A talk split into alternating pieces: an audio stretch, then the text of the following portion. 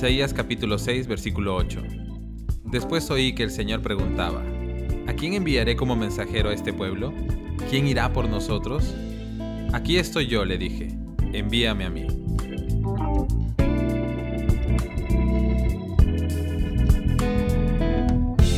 Dios siempre tuvo un plan perfecto para su pueblo Israel y para el mundo entero. Él quería llevar un mensaje de salvación que su pueblo pudiera recibir, pero que también fuera de bendición para todos nosotros. Sin embargo, aunque su deseo era bueno, había algo que faltaba para que se hiciera realidad.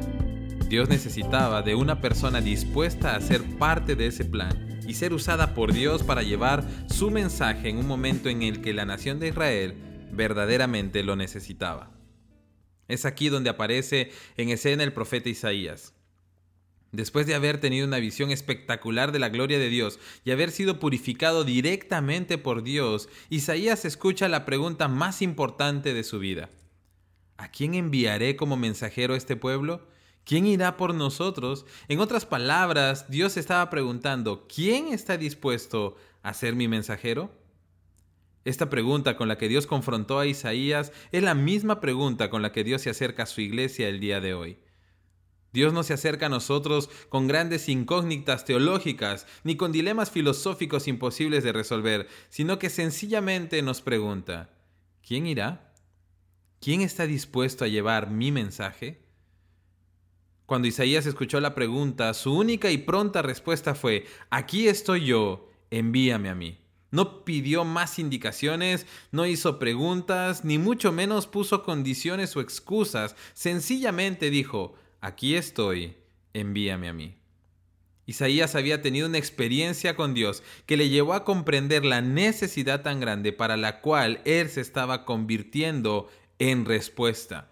Isaías sabía que la misión no sería fácil, pero creía que la recompensa para su pueblo y para el mundo sería tan grande que estaba dispuesto a asumir el desafío.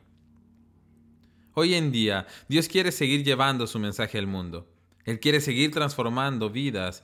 El corazón de Dios arde de amor por sus criaturas y desea que todos puedan conocerle e invocar su nombre. Sin embargo, muchas veces nos encontramos con la triste realidad de que la mies es mucha y los obreros son pocos. El apóstol Pablo comprendía la necesidad que Isaías entendió, por eso escribió en Romanos unas palabras hermosas y desafiantes que apuntan a la misma pregunta que recibió Isaías. ¿Quién irá? Pablo dijo, pues todo el que invoque el nombre del Señor será salvo. Pero ¿cómo pueden ellos invocarlo para que los salve si no creen en Él? ¿Y cómo pueden creer en Él si nunca han oído de Él? ¿Y cómo pueden oír de Él a menos que alguien se lo diga? ¿Y cómo irá alguien a contarle sin ser enviado?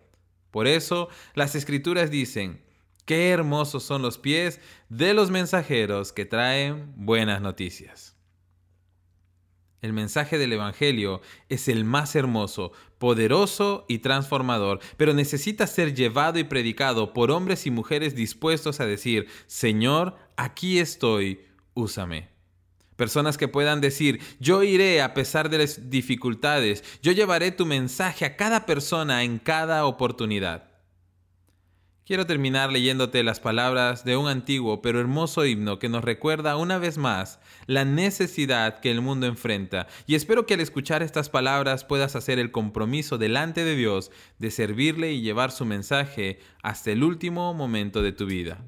El himno dice, el Señor Jesús está llamando. ¿Quién al campo a trabajar irá? ¿Quién irá buscando a los perdidos? ¿Quién la senda les enseñará? Heme aquí, envíame a mí Dame todo tu poder. Llevaré el fiel mensaje. Yo iré, mi Señor. Yo iré.